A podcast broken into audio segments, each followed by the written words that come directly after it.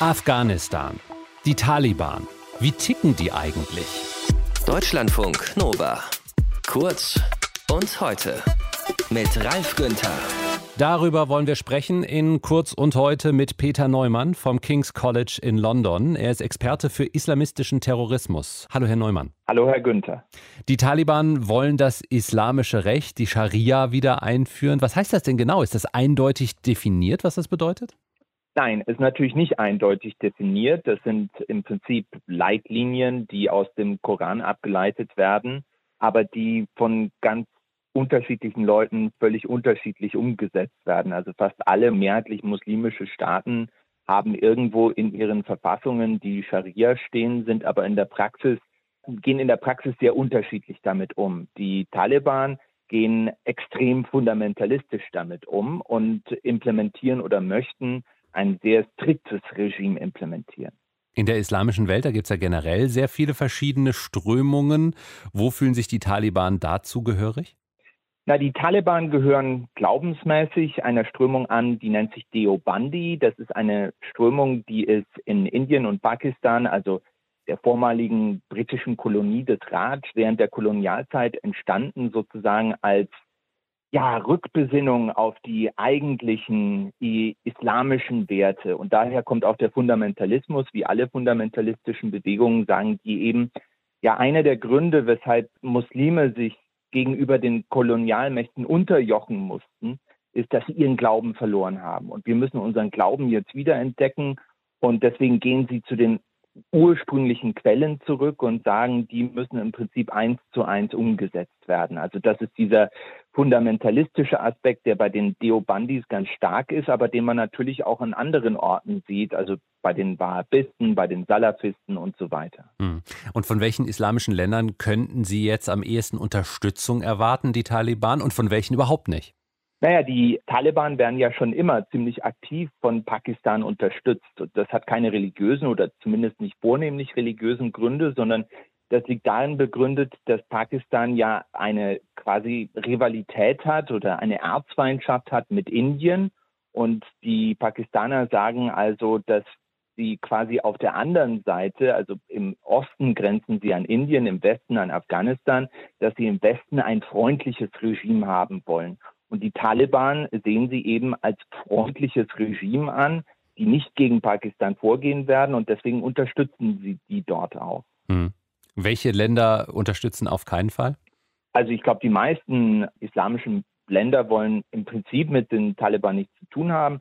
Es gibt Katar zum Beispiel, das kleine Emirat im Golf, das in den letzten Jahren eine aktive Rolle gespielt hat und zwischen den Taliban und dem Westen vermittelt hat. Dort gibt es auch ein Büro der Taliban, einen Stützpunkt. Es gibt wahrscheinlich auch noch ein paar andere Länder, die die Taliban anerkennen werden. Ich gehe zum Beispiel mal davon aus, ironischerweise, dass der Iran die Taliban anerkennen will.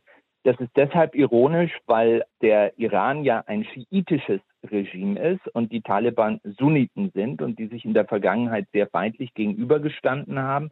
Aber da gab es in den letzten Wochen und Monaten eine Annäherung und man versucht auf jeden Fall einen Modus Vivendi zu finden. Also sozusagen gegen den gemeinsamen Feind?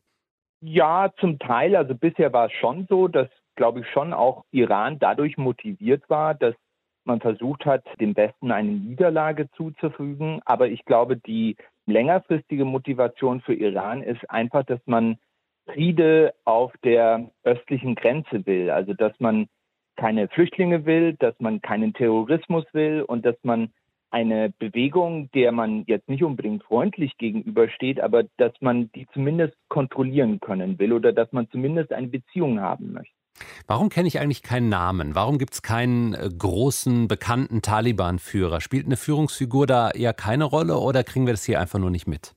Naja, es gab früher natürlich den Mullah Omar, das war der Anführer der Taliban, das war äh, schon eine relativ bekannte Figur, aber das waren genauso wie die jetzigen Anführer der Taliban sind das keine Leute, die sich besonders nach vorne drängen und es sind auch keine Leute, die einen Personenkult pflegen. Also das ist anders als zum Beispiel bei Al-Qaida mit Osama bin Laden, der sich ja sehr aktiv inszeniert hat, auch aus Propagandazwecken. Die Taliban sehen sich eher quasi als eine militärische, sehen sich ohnehin als eine militärische Organisation und als eine Organisation, in der sozusagen die Führung kollektiv Verantwortung übernimmt. Und deswegen kennt man auch viele Figuren nicht. Und obwohl es natürlich schon in letzter Zeit einige Namen gab, die dann prominenter geworden sind. Baradar, das war der, der in Doha mit den Amerikanern verhandelt hat. Und dann natürlich auch die zwei Hakanis. Hakani, ein bekannter Warlord in Afghanistan, der sich den Taliban angeschlossen hat, der jetzt in der Führung der Taliban vertreten ist mit seinem Sohn. Es wird immer wieder von einem islamischen Emirat Afghanistan jetzt gesprochen, was wir jetzt haben könnten, sozusagen unter den Taliban. Andere benutzen den Begriff Kalifat. Was ist der richtige Begriff? Also der richtige Begriff ist Emirat. Emirat ist eine Provinz, ist eigentlich einfach eine administrative Einteilung, bezieht sich natürlich auf den Koran und bezieht sich auf den Islam, aber hat keine größere geistliche Bedeutung. Das Kalifat, das ist was anderes. Das Kalifat ist im Prinzip äh, das muslimische Weltreich. Es kann nur ein Kalifat geben. Und wer also ein Kalifat ausruft, der beansprucht für sich, dass der Vorsitzende des Kalifats, der Kalif, der geistige Anführer aller Muslime in der Welt ist. Und das ist ein totalitärer Anspruch, den natürlich der islamische Staat, der sogenannte islamische Staat gehabt hat, aber den die Taliban nicht haben. Und das ist ein wichtiger Unterschied. Die Taliban sehen sich nicht als globale Bewegung. Die sagen nicht, dass das, was jetzt in Afghanistan passiert, überall in der Welt passieren muss und dass die Taliban da überall in der Welt dafür kämpfen werden. Nein, die sagen, wir haben jetzt hier unsere islamische Provinz, die regieren wir nach unseren Regeln und was im Rest der Welt passiert, das interessiert uns eigentlich gar nicht. Deswegen haben die Amerikaner auch mit den Taliban verhandelt, weil sie gesagt haben, die Taliban sind letztlich eine lokale, eine provinzielle Bewegung, die keinen globalen Anspruch hat und deswegen auch keine Gefahr oder keine direkte Gefahr für den Westen darstellt. Was halten Sie eigentlich davon, wenn es aus westlicher Sicht jetzt momentan so oft heißt, mit den Taliban geht es für Afghanistan zurück ins Mittelalter?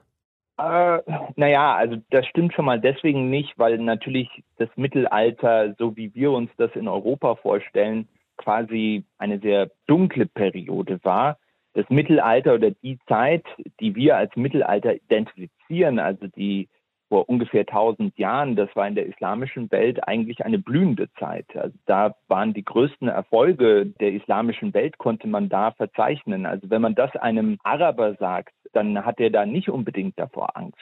Das ist also eine sehr europäische Referenz. Was natürlich stimmt, ist, dass die Taliban viele der Fortschritte, die in den letzten 20 Jahren gemacht wurden, dass die die wieder zurückdrehen wollen.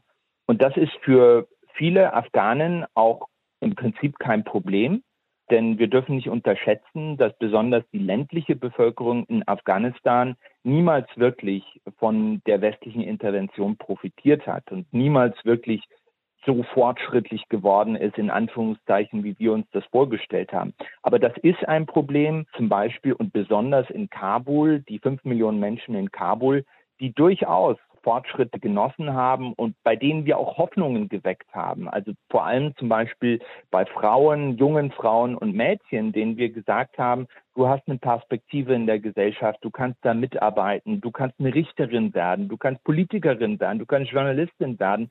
Und all das wird, glaube ich, jetzt viel, viel schwieriger, wenn nicht sogar unmöglich werden. Das ist eigentlich die Tragödie, dass wir da innerhalb von 20 Jahren wirklich Hoffnungen geweckt haben, die jetzt zwangsläufig wahrscheinlich enttäuscht werden. Wie ticken die Taliban bzw. die verschiedenen Strömungen bei den Taliban? Wir haben darüber gesprochen mit Peter Neumann vom Londoner King's College, Experte für islamistischen Terrorismus. Deutschlandfunk Nova. Kurz und heute.